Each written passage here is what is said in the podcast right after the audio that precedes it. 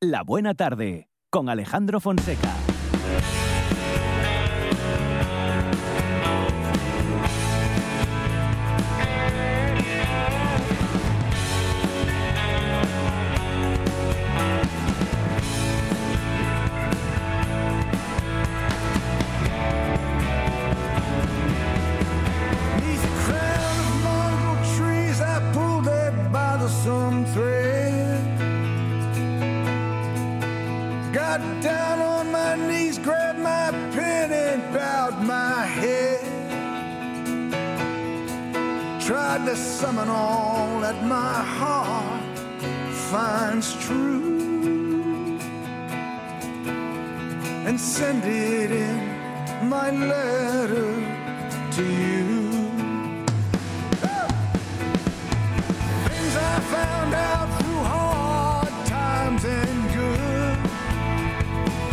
Que comienza 2023. Claro, es que la semana anterior fue algo así como un simulacro. En esta semana están todos y todas nuestros colaboradores y colaboradoras inaugurando de manera oficial el 2023 como Pedro Menéndez. Pedro, ¿qué tal? Buenas tardes. Buenas tardes, buen lunes otra vez, hace muchísimo. Sí, sí, hace unas cuantas semanas. sí, tonto. Entre Uf, uf, fiestas uf, y, y- y- y Hace- bueno y demás complejidades de estas fechas. Sí, sí. Y hoy ya se sabe que empezaban los colegios, que todas Sí. estas cosas, o sea que se acababa de verdad todo Ujú. este... Claro, claro, por eso lo digo. Esta semana sí. Yo hoy tengo, tengo la sensación, eh, a ver cómo se dice eso, una sensación así contradictoria.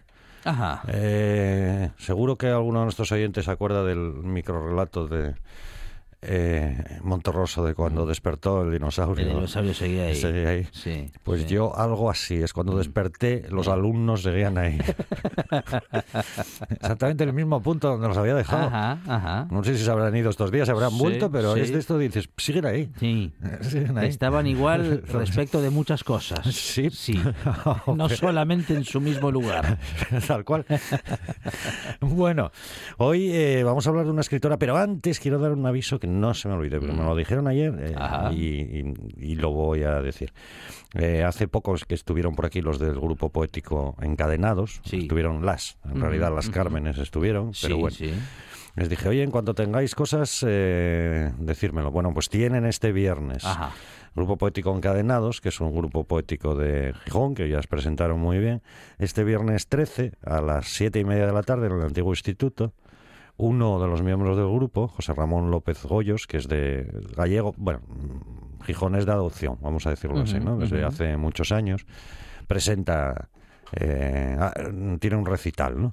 Lo presenta Carmen Echegaray, también conocida de, de aquí, y la música de Dani García de la Cuesta. Entonces, si a alguien le interesa, en Gijón, Antiguo Instituto, el viernes 13, eh, a las siete y media de la tarde, pues eh, un recital poético del grupo poético en-. Encadenados, que retoman también así el- la actividad, claro, después de las Navidades. Y hoy quería eh, hablar, eh, en- y no parece mal día, viendo cómo están las cosas, ya lo te, conste que es, es casualidad, ¿eh? Pero quería hablar de Nélida Piñón, una escritora brasileña. Y digo, no está mal hoy hablar de escritores o de escritoras brasileñas. Mm, pero ya estaba, ya estaba previsto, an- ya estaba previsto. antes sí, de las sí. noticias Sí, de la- ayer. La, verdad, la verdad es que según vi las noticias de ayer, dije, uy, mira qué bien que tenía Ujú, yo ujú. pensado a, a Nélida Piñón. Nélida Piñón se definía a sí misma, aca- es que acaba de fallecer justo ahora, antes de Mm, Navidades. ujú, ujú. Unos días antes, justo de las Navidades, acaba- había nacido en, en el año 37, en Río de Janeiro, y, y acaba de fallecer ahora. Eh, ella se definía a sí misma diciendo, soy mujer, brasileña, escritora, cosmopolita, aldeana, un ser de todas partes, de todos los puertos. Ujú. O sea, era su autodefinición. Eh, Nélida Piñón eh, tuvo mucho, eh, siempre mucho contacto con España, porque s- su madre era eh, brasileña, pero de ascendencia gallega. Es decir, sus abuelos maternos eran gallegos y su padre era directamente gallego. Eh, emigrantes, en- lógicamente, en, en Brasil. De hecho, su abuelo materno, Daniel, Nélida, es un anagrama de Daniel. Si lo piensan, el nombre que le pusieron es una combinación diferente de las, como homenaje al, a la abuela. Podrían haber llamado Daniela, conozco unas cuantas Danielas, pero no. Nélida, un nombre así que, que existe también. Emigran desde Pontevedra a Brasil.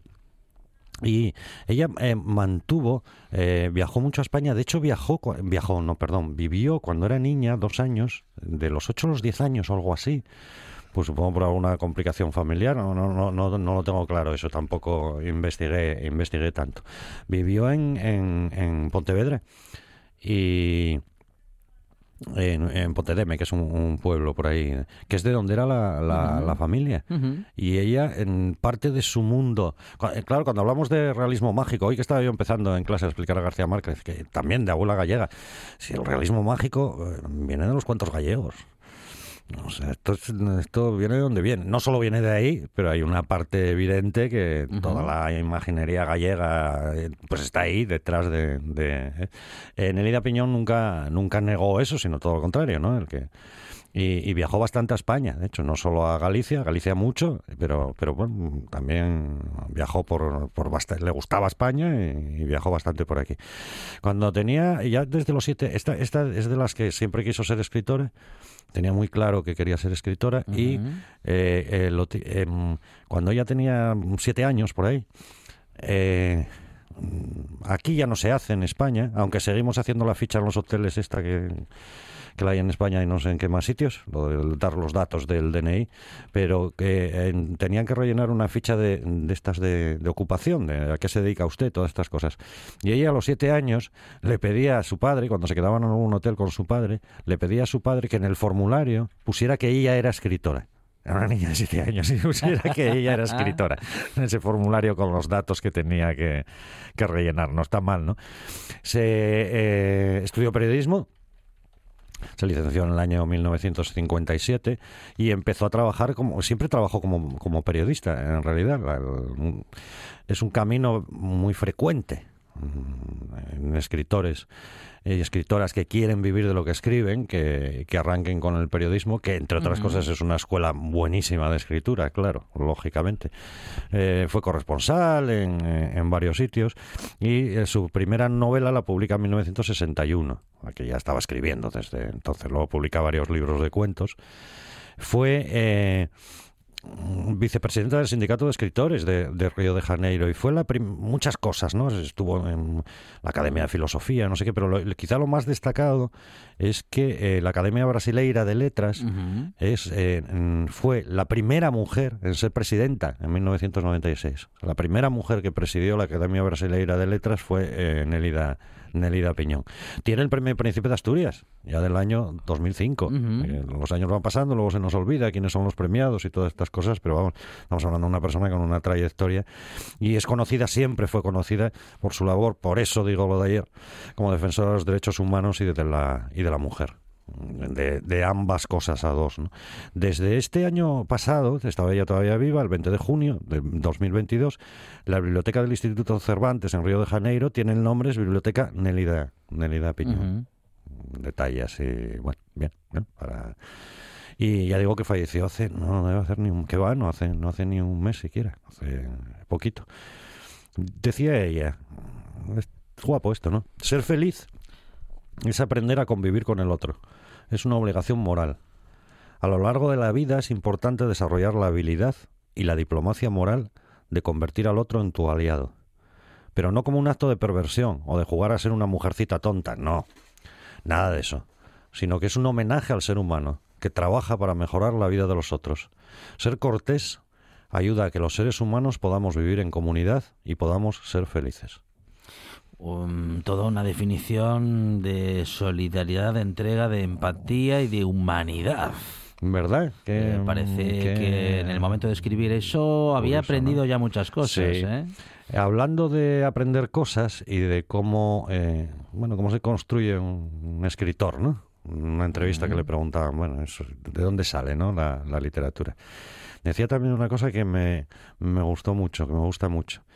Dice, como Troya, que pensaron que era una ciudad, resulta que bajo ella había otras siete. De ahí que la persona que es escritora no se puede separar de su condición. Yo quisiera pensar que una historia sale de una vasija vacía, pero no es verdad. Las historias salen de un repertorio que tenemos depositado en un silo, un lugar donde el escritor recolecta para luego poder contar. Y mientras tanto deberá seguir caminando, irá recolectando experiencias, costumbres. De ahí que le- al escritor no se le permita andar distraído, porque depende de esta colectividad, de lo ajeno, para poder contar un- una historia. Luego será en este caos de idas y venidas y de vivir di- diferentes experiencias, donde tendrá o no la habilidad de sacar un hilo y tirar y tirar hasta formar su narrativa. Y esto, eh, bueno, no sé si dedicado a los escritores jóvenes, pero, pero en, en- en parte sí. Si has vivido poco, tendrás poco. Y si has vivido poco, pero tienes una imaginación grande, la escritura puede mejorar mucho. Ajá. Pero yo creo que la imaginación es una máquina que necesita de combustible, que es la memoria. Claro, claro, claro, claro. Completamente. Combustible Sí, de- Sí, sí. Estoy comple- estamos completamente de acuerdo con eso, aunque muchos escritores y escritoras jóvenes Lo que pasa nos es que, han eh, sorprendido sí, mucho. Y, y ha- y han sabido sacarle Claro. mucho jugo a lo que han vivido, Mm, aunque haya sido mm, mm. poco en tiempo, ¿no? Vivir no siempre es en tiempo, Sí, es sí, en intensidad, es en experiencias, es en otras cosas, ¿no? Dice a propósito de escritoras mujeres, dice, desde muy temprano me di cuenta de que padecía limitaciones, restricciones, aunque las mías eran menores que las de otras mujeres. Claro, estamos hablando de una mujer que fue a la universidad, que no sé qué. He podido cumplir un destino con muchos sacrificios y dificultades y con muchas injusticias de reconocimiento. Por eso me puedo dar el lujo de ser una feminista histórica. Y sigue en, el mismo, la misma línea. Las mujeres pueden ser grandes escritoras, pero la evaluación que se hace de ellas es inferior. Y para eso hay una técnica muy interesante que aún sigue vigente. Mm, La gente simula que no ha leído, porque eso neutraliza. Sí. Y cuando tú no has leído a una mujer, ella no existe. Es interesante sí, esto, sí, ¿eh? Sí, sí, muy interesante. Oye, ¿tú has leído a no sé quién? No, no, No. no, no, no, he Claro. leído nada de ella. Ah, mm, no existe, claro. Claro, es que no, no sé quién es. Es cierto que Claro. no, no sé exactamente en qué año dijo esto, las Ajá. cosas están cambiando mucho. Sí, sí. En Brasil no lo sé. Mm, eh, sí, sí, sí, sí. Si no, no pasarían cosas como las de ayer. Precisamente porque están cambiando, es por lo que la reacción reacciona. Nunca mejor, nunca mejor, lo he dicho. Exactamente. Es- Eso pasa con una- los reaccionarios, sí. Sí, una cosa que dice de, de que, que yo no, no- no tengo yo claro esto. Pero bueno, también hablando de la imaginación, dice, lo que más me fascina de la imaginación es que la gente piensa que uno hereda una imaginación, como si fuera una cápsula que nos acompaña siempre y está a nuestro servicio. Pero yo creo que es una cápsula agotable. Si no das comida, vino y café a la imaginación.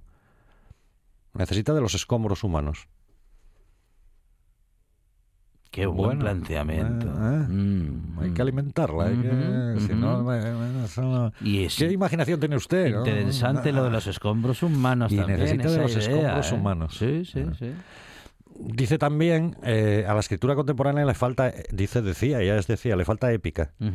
Como si quienes la escriben les hubiera faltado haber leído a los griegos. Bueno, es que esto, la, la- la risa es nuestra, no de Sí, ella, ¿eh? sí, sí, es que me temo que hay bastantes que no Eh. han leído a los, a los- no, que no han leído, punto.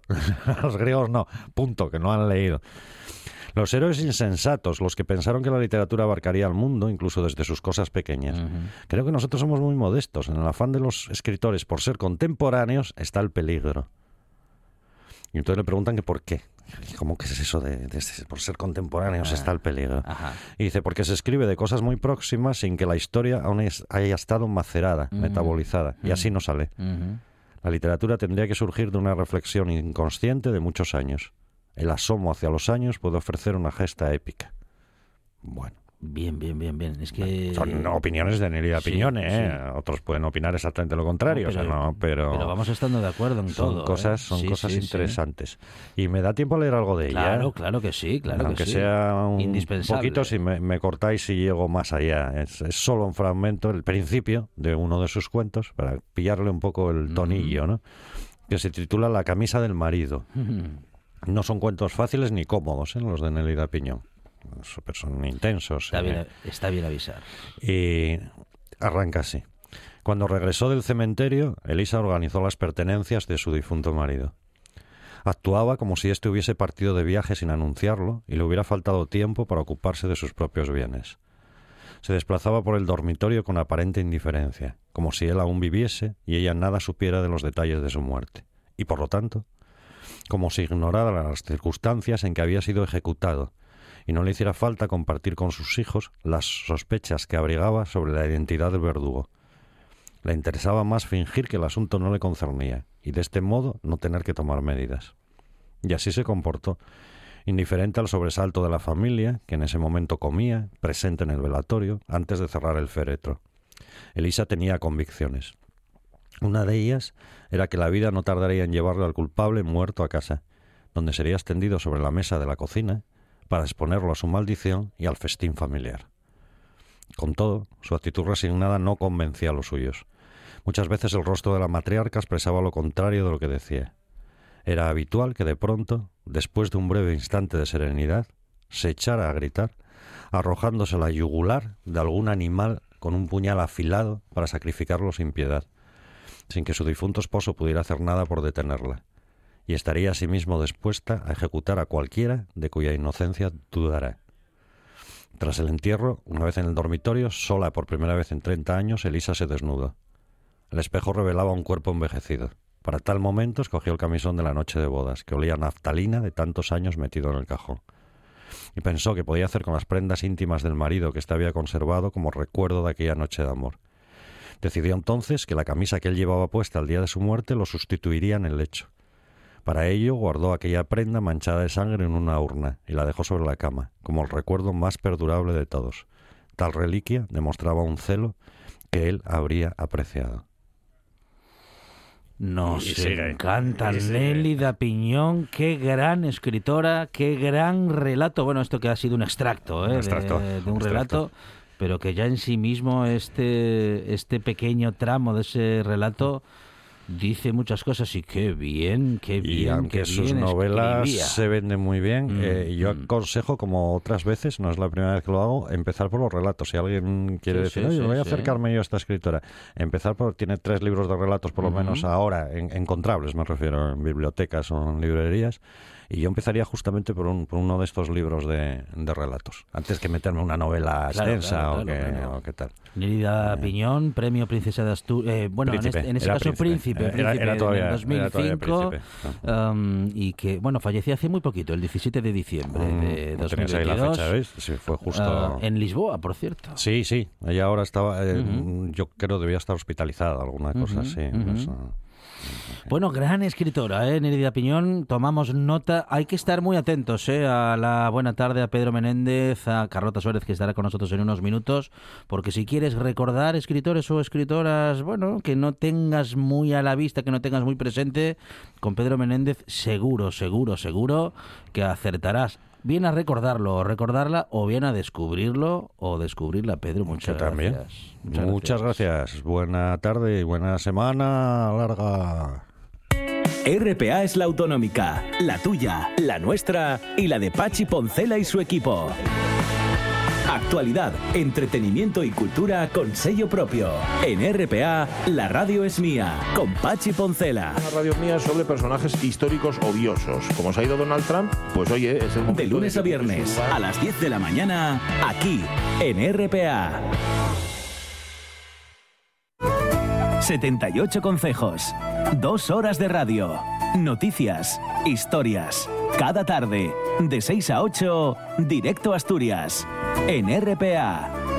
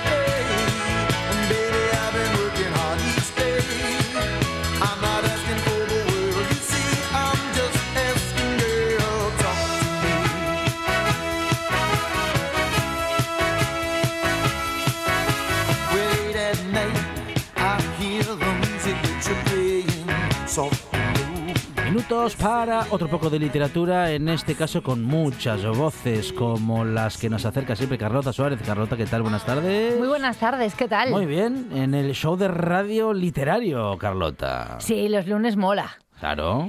Pues vamos a empezar con la agenda cultural, uh -huh. porque bueno, ya se terminaron los polvorones, se acabaron los cuñados, sí. así que toca bueno, repasar. Bueno. los.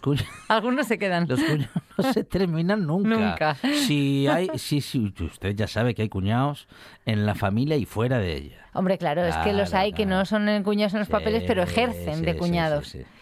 Eh, bueno, pues en cuanto a la agenda cultural, vamos a. mm, Yo repasaría las actividades de nuestras bibliotecas, pero bueno, simplemente os diré que tenemos pues lo de siempre. Clubs de lectura. Eh, entrad en la página web porque de Biblioasturias, en la de vuestra biblioteca de barrio y en la de, bueno, pues la red de bibliotecas municipal que os toque, porque tienen pues eso, desde los clubs de lectura, los talleres literarios, los encuentros de, eh, los encuentros de idiomas, que por cierto, en Vega la Camocha vamos a tirarle de las orejas porque les ha dado por llamarlos de una manera muy rara, algo así como meet up, meet up in the library. Entonces, bueno, en fin, Ya. ya les dije que les iba a tirar de las orejas. Pero hacen una cosa de literatura, la hacen en España, la hacen en Asturias y le ponen a... Un nombre en inglés, No. pero a ver, In English. in English. Pero vamos a, a- claro. What, what, what happened? Bueno, lo que happen es que hay que romper una lanza en su favor porque sí que es cierto Sí, sí. que se trata de encuentros para hablar en inglés. Ah, vale. ah, vale, vale, Entonces, claro, son vale. encuentros de... En este caso, ¿eh? en Sí, este caso, en Vega la Camocha tienen, me parece que es nivel intermedio de inglés. Ah, vale. Se unen, eh, se autogestionan los propios grupos, pero bueno, mm, eh, claro, me decía Carlos, eh, el bibliotecario, uno de los bibliotecarios, que claro, que vende mucho más, que es más comercial ponerlo así en inglés y entonces ellos pues lo ponen en inglés, me parece muy bien, en la lengua de Shakespeare, pero entenderán que desde Carlota en la radio, que solemos dar patadas a los anglicismos, pues tengamos que darles ese tirón de orejas. Así que nada, ahí va ese tirón cariñoso. Y lo dicho, que os animo a que entréis en las páginas de vuestras bibliotecas, en las páginas web eh, o en las, en las aplicaciones, por ejemplo, en caso de Gijón, gijón.es, porque hay tantísimas actividades que no las podemos decir todas. En cuanto a citas así obligadas, yo os propondría ir este jueves a la biblioteca a la librería central a las 7 de la tarde o así, porque nos vamos a comer el mundo de Jessica Gómez. Estaré acompañando a Jessica en la presentación de su novela, de su libro, Muy que bien. sabéis que hemos traído aquí a Carlota en la radio. Jessica, bueno, Sí, Jessica es sí, colaboradora sí, habitual, ya conocéis el libro. Es, es un libro genial que habla de mujeres, de muchas mujeres que viven en un mismo edificio y que, bueno, pues todas tienen un objeto que, que es parte de su vida Eso y que es. define y cuenta su historia. Fantástico el libro de relatos de Jessica Gómez. Estupendo, pues nos lo vamos a pasar bien seguro. El Así que ya jueves a sabéis. las 7. A las 7 en la librería, central. Central, Aquí en Gijón. calle San Bernardo con que sí. Munuza. Sí, sí, sí, es verdad, Sí. haciendo esquina ahí enfrente del es. Y bueno, hoy tenemos un especial cine y literatura, que se nos va a quedar un poco corto, entonces voy a hacer otro. Ajá, ah, sí. porque o sea, tengo vamos con segunda parte. Sí, sí, va a venir con segunda parte, hoy es la primera. Es que claro, literatura y, mucho. pelis y música, vamos, es una combinación interminable. ¿eh? Interminable. Pues en, el- en cuestión de cine y literatura, claro, hemos hablado de guiones basados en novelas, de novelas enfocadas para ser llevadas a la pantalla, guiones escritos para ser leídos, además de interpretados. Todo vale si nos hace pasar un buen rato. Entonces, eh, aquí eh, hay muchos figurantes ¿no? en esta peli, que son los escritores, los traductores, editores, guionistas, directores, actores. Bueno, pues hoy eh, le toca el turno a los traductores. Porque sabéis que, bueno, no podemos tenerlo a tenerlos a todos, pero aquí nos hace mucho tienen la palabra escrita y además siempre estamos rompiendo lanzas en favor de los traductores. Lo digo muchas veces, no nos damos cuenta de la responsabilidad que tiene un traductor a la hora que de escribir. Tenemos que empezar a considerar que el traductor es un coautor, porque hay miles de maneras y miles de fórmulas para decir lo mismo en una misma lengua. Entonces, imaginaos imaginaos la decisión que tiene que tomar el traductor en cada momento, a cada momento para intentar decir lo que quiere decir el autor, pero con las connotaciones que quiere decirlo y provocando las emociones que quiere provocar. No solamente dar una información. Es complicado, es com- muy complejo. Es muy difícil. Y siempre animo a los lectores a que por favor cuando compren un libro se fijen en el traductor, ¿no? En quién lo traduce, porque hay traducciones, hay libros que decimos, va, son un bodrio. Y ahí tiene mucho que ver el traductor, o que son muy buenos y tiene que sí. mucho que ver la traducción también. Claro, por otro lado también tendrían que tener su responsabilidad las editoriales, porque el traductor no aparece en la portada. Tú ves el autor, pero no ves el traductor. Tienes que irte a la letra pequeña de la, de la primera página, ¿no? Pero bueno, eso ya es meterse en camisas de once varas.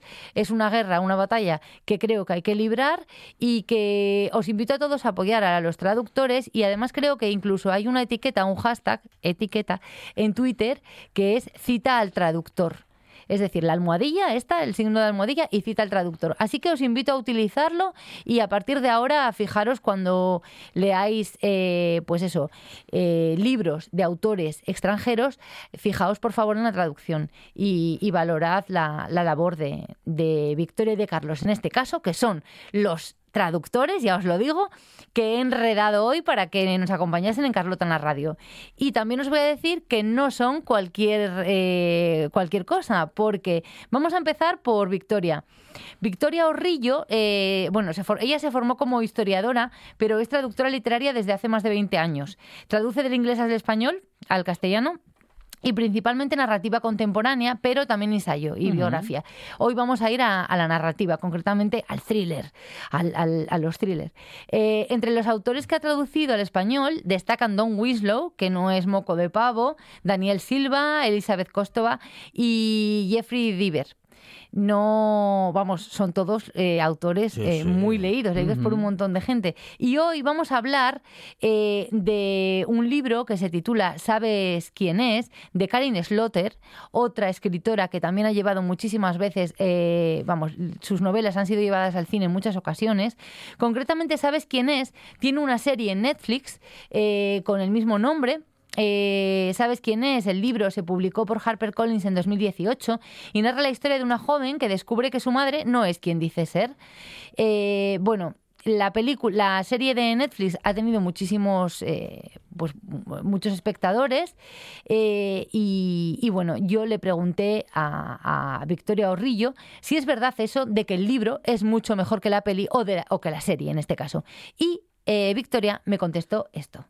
Soy Victoria Orrillo, la traductora de la novela de Karen Slaughter, ¿sabes quién es?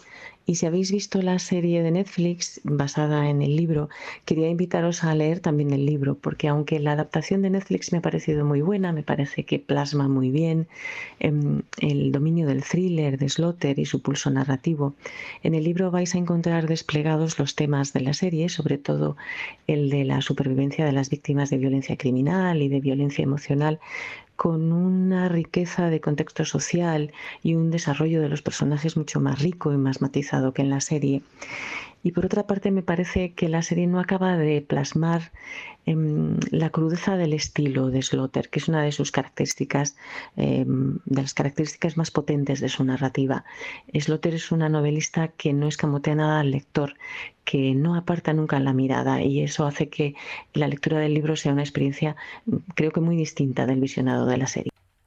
Bueno, y estamos, claro, con esas, adapta- esas adaptaciones justamente y sobre todo cuando se hacen por parte de una mm, plataforma masiva, quita mucho de, mm, bueno, digamos que de lo más incómodo que puede tener un autor, ¿no? o en este caso una autora.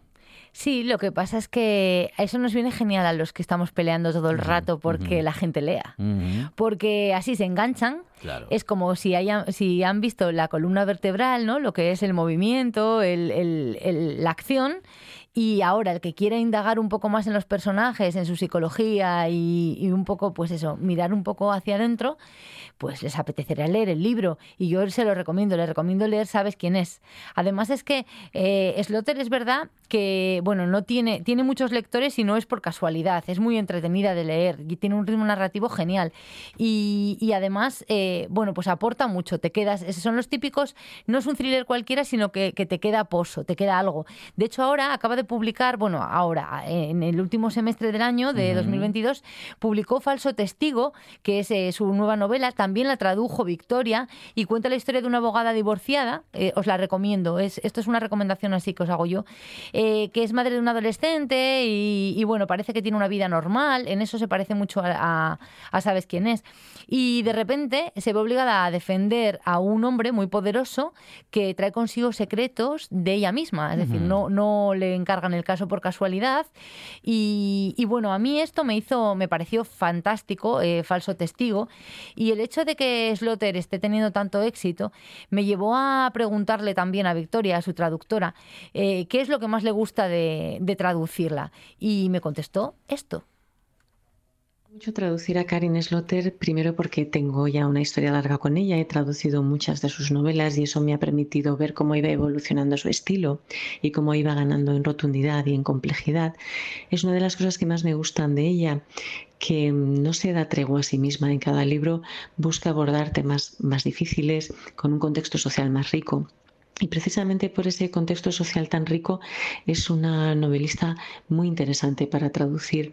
Eh, es una novelista con la que yo como traductora aprendo mucho porque me lleva a indagar en temas de los que muchas veces sé poco o nada.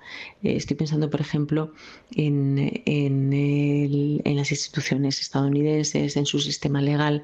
Es una eh, novelista extremadamente minuciosa en todo lo relacionado con las técnicas forenses y con la, digamos, con la anatomía de la violencia.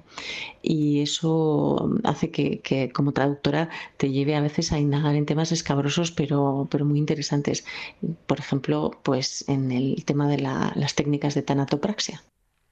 Bueno, muy interesante y algunos temas que, claro, como no sea que te dedicas a ello o que vas a escribir sobre ello y tiene que parecer que efectivamente el personaje Ah, tienes conocimientos, luego la escritora tiene que adquirirlos, en cierto modo. Claro, fíjate que estamos hablando de la traductora y estamos estamos hablando de ella como cuando un autor o una autora se documenta. Tal cual, tal cual. Mm, mm. Cuando decimos que, que, en realidad son coautores no es broma, o sea, es que es mm. una realidad. Necesitan documentarse igual que se documenta el propio autor y luego manejar un lenguaje técnico, claro, de muchas, porque eh, ella es historiadora. Entonces, Victoria eh, eh, no puede saber de tanatoplaxia, de viajes espaciales, de, todo lo que vaya a traducir. Entonces, mira, eh, Victoria coincide con Carlos, nuestro próximo traductor, en que, bueno, lo primero en que para ser traductor te tiene que encantar leer y escribir, ¿no? Y que es como un paso más de leer. Y, y coinciden en que aprenden mucho, aprenden mucho sobre muchos temas que de otra manera quizás no tocarían. Y también me dice que le apasiona traducir porque es la manera más inmersiva de leer porque bueno, es como convertirte en el autor, lo que hablamos, que al final es, es vamos, es coescribir, porque estás acompañándole un poco en el, en el camino, pues las dudas eh, en las que puede caer el autor eh, son tuyas también como traductor, y la verdad es que es apasionante, apasionante y muy, muy difícil, y una labor con una responsabilidad, me parece a mí, tremenda. Así que ya estamos empezando a dar importancia a, las traducciones, a las traducciones, y, y cuando hablamos de un libro que hemos leído, has leído ese libro que está escrito por fulanito y traducido por menganito. Prácticamente libros escritos a cuatro manos. Claro. Eso es lo que opino yo cuando se lee una novela que no está escrita en tu lengua, claro. Lo ideal sería dominar todas las lenguas perfectamente para poder leer en, vamos, el original, el libro original. Pero como no es el caso, pues necesitamos de profesionales que, que nos hagan llegar mm, pues las historias. Y en este caso eh, tenemos a, Victoria y a Carlos. Y vamos a pasar a Carlos os va a gustar mucho lo que os voy a contar ahora. Porque, eh, a ver, todo el mundo hemos visto Hit. O casi todo el mundo.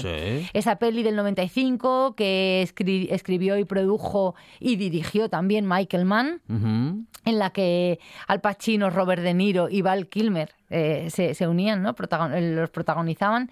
Y bueno, que hablaba de, pues, de eso, de un criminal, ¿no? Que organiza como una como un último golpe para, para irse, ¿no? Para, para dejar ya Un el- el, clásico, el, crimen. el último golpe para retirarse. para retirarse. Y, pero bueno, es, la verdad es que es impresionante. Y hay, tiene una característica esta novela, y es que eh, Michael Mann, después de haber escrito un montón de series de televisión, porque no sé si lo sabéis, pero yo no lo sabía, escribió Corrupción en Miami.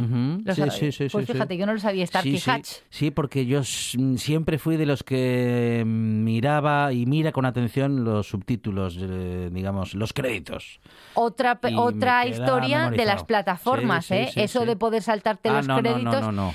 Vamos, se muere un hada cada vez que uno se salta los sí, créditos sí, de, de, de- de las pelis y y, las muere un series. latín en Finlandia. también. Eso también. Sí, sí, Así sí. que ya sabes. Por favor, hay que ver los cre- hay que verlo, hay que reposar la película, la- el capítulo de la serie, lo que sea, y hay que dejar esa música final, es que eso el director o la directora lo pensaron para que usted Sí. dijera la, mm, la historia que acaba de ver. Sí. No vaya al siguiente capítulo. ¿Qué prisa tiene? Ninguna. Y además es que es eso, que hay que ver también los nombres de toda la Claro, claro, de quienes participaron Sí, y quienes hicieron posible la peli. Pues eh, Michael Mann. Es que yo miro hasta los dobl- hasta el doblaje que hicieron. Bien, ¿ves? Se hicieron el doblaje. Claro, es que, es Pero que bueno, ya lo- Fonseca. Lo, mío es enfermedad ya. No es enfermedad, eso, eso es valorar el trabajo de los otros. Seguro que miras los traductores de los libros. Sí, sí, sí, claro. Claro, como debe ser. Bueno, pues eh, después de escribir un montón de guiones para la televisión y un montón de pelis de éxito, Hit fue la primera película eh, que escribió, es decir, fue la escritura de su primer guion original cinematográfico, porque el resto se habían basado en novelas. Y eso, bueno, es una cosa que me presta, que me prestó saber. Y bueno, Carlos Ramos es el, es el traductor de Hit 2. Y os cuento. Básicamente, con Hit 2 ocurre lo mismo que con El Padrino 2. 27 años después del estreno de Hit, Michael Mann recupera a su particular dúo. Y Hit 2 sigue a She Herlis, que era el, el personaje interpretado por Val Kilmer, que yo siempre pienso en Val Kilmer y me da la sensación de que no se ducha ese tío. ¿Ves? no sé por qué, se me ve una imagen. Bueno, el caso es que recupera, eh, si, os, si os acordáis en la peli, el, este había desaparecido, se iba. ¿No?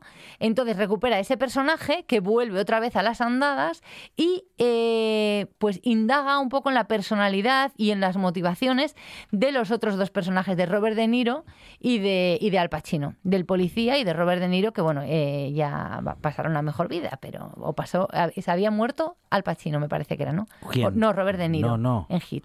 Ah, bueno, no, pero yo no, no lo cuento. No lo cuentas. Sí. No, pero hay que ver la peli y luego así Sí, leer el claro, libro. claro, claro, claro. Bueno, el caso es que Carlos Ramos, eh, pues os digo que tradujo el tradujo Hit 2 y le pregunté si recomienda eso de leer eh, lo que os estoy diciendo, ¿no?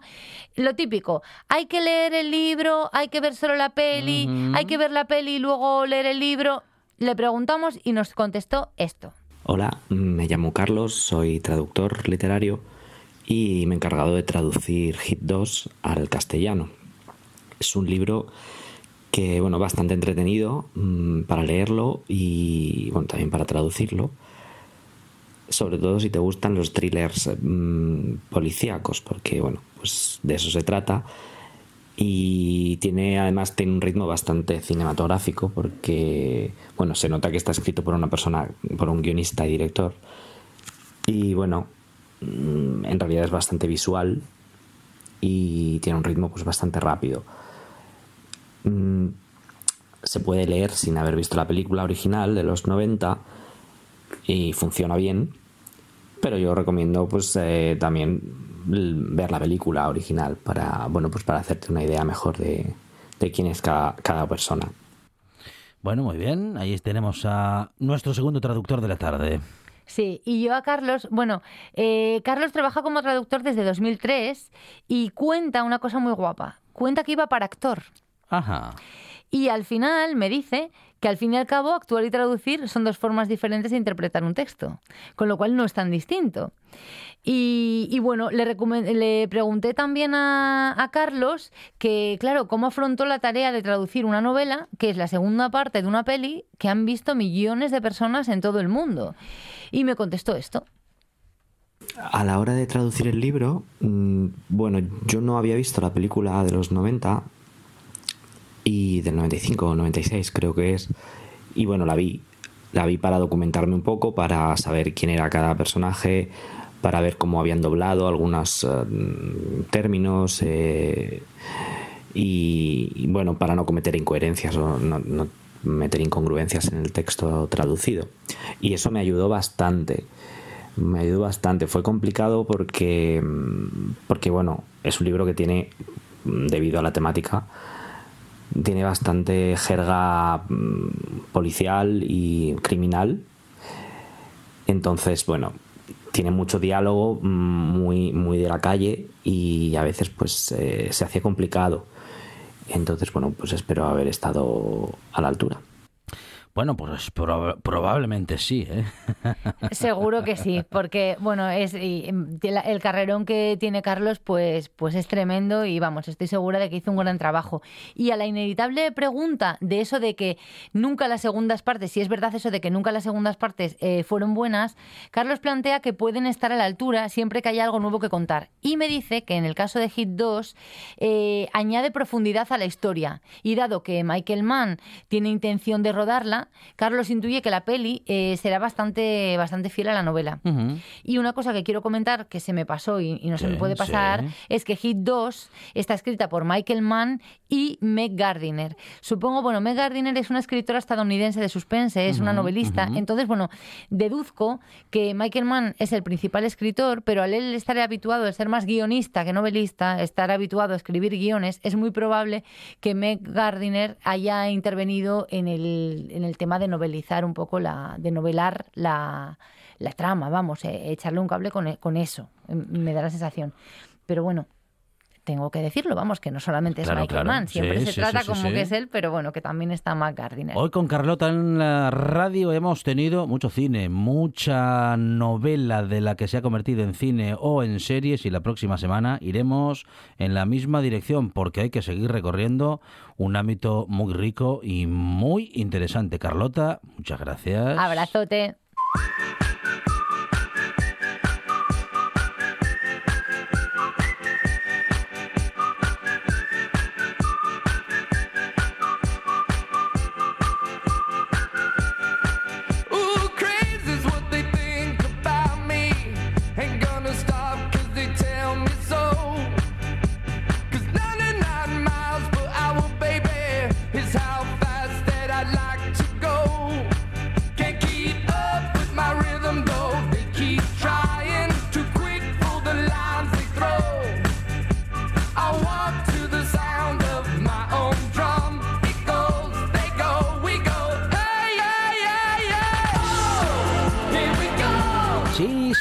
Sí, sí, sí, sí, tecnología, silbidos para las sintonías y también la presencia de Monchi Álvarez Aquí estoy, en su de versión nuevo. estrella del rock, tanto como la presencia que también nos regala Dani Gallo. Dani, ¿qué tal? Buenas tardes. Hola, hola. Uno de los integrantes del Lini Media Comunicación Sí. y de Gap Sí. Media. Uno, el bueno, el, único, el, el- inigualable. sí. Sí, porque sí, el otro. sí. El otro no El otro no el otro no, no empezó el año todavía, me parece a No, mí. ¿eh? no, no, no. Bueno, nada. Y eso que este, este lunes ya es la primera semana oficial del año. Eh, sí, Porque la anterior fue La de otra- simulacro. no oficiosa, la Sí. otra era oficiosa. Esta ya sí, esta sí. Me gusta, pero eso de oficiosa mm, se extiende más en el año, Esta ¿no? ya- Suele haber muchos. Esta más. semana ya tiene lunes y viernes, que claro, la Ah. semana sin lunes y sin viernes no. Uf, parece semana que duele nada. cuando lo dices. No, no, la, la semana de Reyes duele, se lo digo yo. Duele hasta mayo, por lo duele menos. muchísimo. Sí, Uf, sí, sí. uf, uf, uf, vaya, vaya. Y año, luego bueno. llega enero con 31 con- días. Claro, con todo, claro, oye. claro. Uno detrás de otro. No, si huele a quemado en Eh. casa, es la tarjeta de crédito. Yo creo que esa ya, ni- ya, ya no da para quemarse, Sí, ya sí, está Lo, lo siguiente ha quemado. ¿Saben cuál es la mejor compra que se puede hacer en rebajas? A ver, sorpréndenos. La que no se hace. Ya, Ah. sí, y, y sirve para ahorrar esa, además. Eh, ¿eh? Además, no necesitamos nada. Anticrisis, la compra que no se hace, la compra Claro. anticrisis. Claro. Ay, la compra de cuesta de enero. Bien, bien. Me gusta, me gusta la idea. Pero bueno, le mandamos un saludo al otro que debió de pasarse Sí, con los turrones claro. y, y tuvo que ir al dentista. Estaba Ah, de sí, fue dentista el fastidiado. sí. Claro, claro, claro. Con Claro. el duro no se puede, a cierta edad no se puede comer No, duro. las peladillas, que Sí. si las muerde antes de tiempo Es que se desgracia uno la No dentadura. lo quiere reconocer, pero está mayor. está claro, mayor y No, dice no que va a está. vivir 200 años, pero Sí, este, sí. este casca a la vuelta de la Está esquina. está. Por lo menos le como el turrón. No, sobre todo está mayorcete, sobre todo en espíritu. Sí, efectivamente. Bueno, Juan Bau, el otro, te mandamos un saludo desde aquí. Eso es. Eh, venga, vamos a comentar alguna cosina así rápida. Oye, Sí. mira, eh, las navidades yo tengo que decirlas que decir que se han sido para disfrutar y he intentado desintoxicarme un poco de pantalla de Ajá, tal, pero sí. bueno, tengo tengo mis aún series, así- tengo aún mis así, series algo como. Dean, que sigo viendo la de Switch, que, me, Sí. que me gusta mucho. Eh, 1899, que la verdad nos hemos llevado un palo bastante gordo porque esto de que pongan series en Netflix y que de repente eh, le digan, oye, pues ya no sacamos más temporadas y queden completamente abiertas, Uh. Pues oye, como que fastidia, ¿no? Mal asunto. Imagina, imagínate, por ejemplo, que te ves vikingos y que solo matan a cinco, no, No, matan a los hombre, 7.429 que tienen que matar. Pues nada, te quedas Qué así fallo. como con, con ganas, ¿no? Y luego he empezado a ver una serie nueva que se llama Calidoscopio, que está, la verdad, que muy Ah, bien, ¿eh? Esa mm, es la segunda o tercera vez que, le- que escucho recomendarla. Sí. Una serie que se puede ver Sí. en cualquier orden. Mm, No exactamente, Ah. tiene varios episodios, están eh, numerados por colores, ¿no? Sí. Y entonces tiene varios Ah. episodios que los puedes ver en el orden que quieras. Lo único que sí que te dicen es que eh, el último episodio tiene que ser el episodio blanco, que me imagino, obviamente, sea el episodio de cierre al cual no he llegado todavía. Que no. el mensaje subliminal son del Real Madrid. ¿Son, son del Real Madrid? Ah, vale, bueno, anda. El mensaje, el, el Está obsesionado. episodio blanco. No le haga caso, está obsesionado.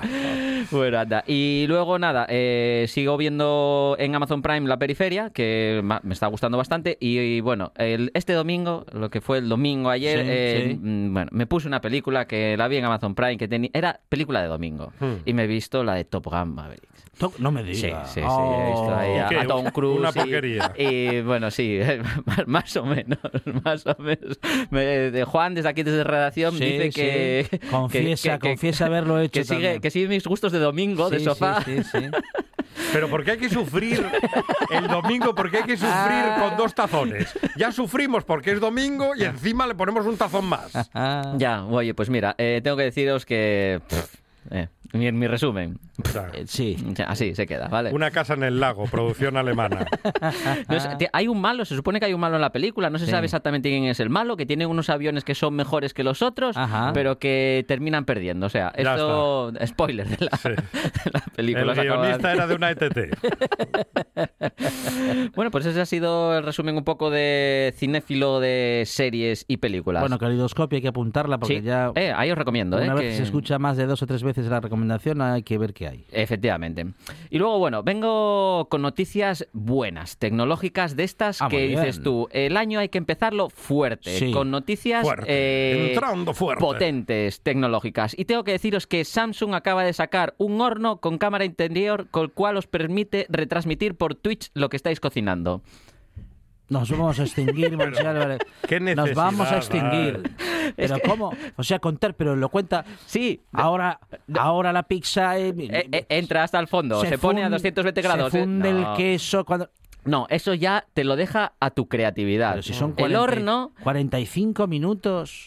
El horno de- de- Es un de programa de televisión. eh, el, el horno tiene una Sí. cámara integrada Ajá. dentro, la cual dirías tú, bueno, a ver, Ya. la pija educa, pues Sí, yo sí. tengo mi aplicación del móvil, veo cómo va la cena, no. Pues va integrado para que puedas retransmitir por streaming y hacer eh, eh, tu mía. plato en directo con todos tus seguidores. Impresionante. Qué tontería. Yo el día de mañana quiero tener por fin un horno pirolítico. Ajá. Eh, Que debe ser un horno griego, ¿no? Algo así.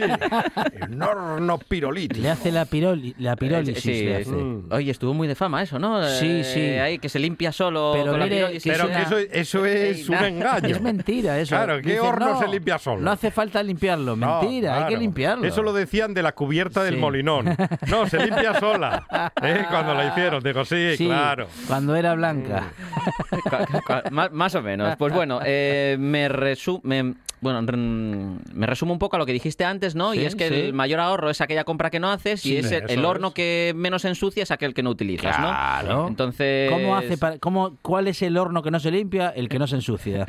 ¿Dónde van las sartenes? Sí. ¿Dónde mete usted la sartén En en, el casa? horno. en el horno. Pero, pero eso yo creo que ya es muy español, ¿no? Es de casa española, No, pero porque- auténtica. Porque es que en algún sitio habrá que meterlas, es que no hay sitio para nada. Entonces dices el horno, El- para tuppers eh, aquí abajo, Y- para sartenes el- arriba. Sí. Que hay que hacer cualquier cosa, hay que sacar todo. Todo, Ya, todo. ¿eh? Madre Esto, no, es una, hay que tomar una, es tomar una decisión importante. Efectivamente, algo, Mere- ¿no? ¿eh? ¿Eh? ¿Merece la pena o pedimos algo para cenar? Y es que el despliegue que haces en la cocina, Sí, ¿eh? sí. ya solamente para ponerlo en funcionamiento, porque tienes que efectivamente que sacar Terrible. todo, bandejas, en- la rejilla, las y en sartenes. invierno se suma el tendal que ahí está, el Sí. tendal. en- Ah, el tendal está en atravesado. Asturias, Sí, sí, cómo que no. tarda en secar entre Claro. 7 y 18 días Sí, sí. la ropa. Compró- Veo que tienes el bar- baremo bien ajustado, ¿no? de, de lo que tarda en secarse la ropa en Asturias. Bueno. En invierno. En invierno, vale, muy bien. Bueno, eh, más cositas. Y es que eh, parece ser que la inteligencia artificial está, eh, bueno, arrasando, yo creo que eh, con todo últimamente, porque gracias a ChatGPT eh, es una web en la cual podemos eh, tener o hacer preguntas a una web y eh, tener una conversación, se puede decir que bastante real. Eh, yo he quedado bastante sorprendido cuando empiezas a preguntarle cosas y te empieza a responder de una forma bastante eh, inteligente, digámoslo de esta manera, ¿no?